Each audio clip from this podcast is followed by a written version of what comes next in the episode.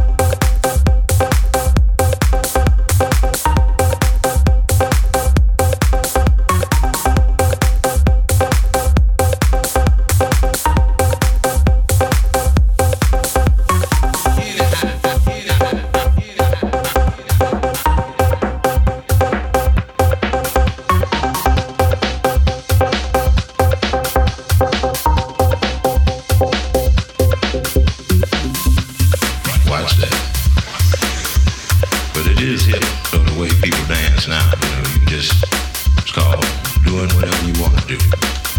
Just get up. If we get to you, just get up and just throw your arms in the air. Throw your arms in the air.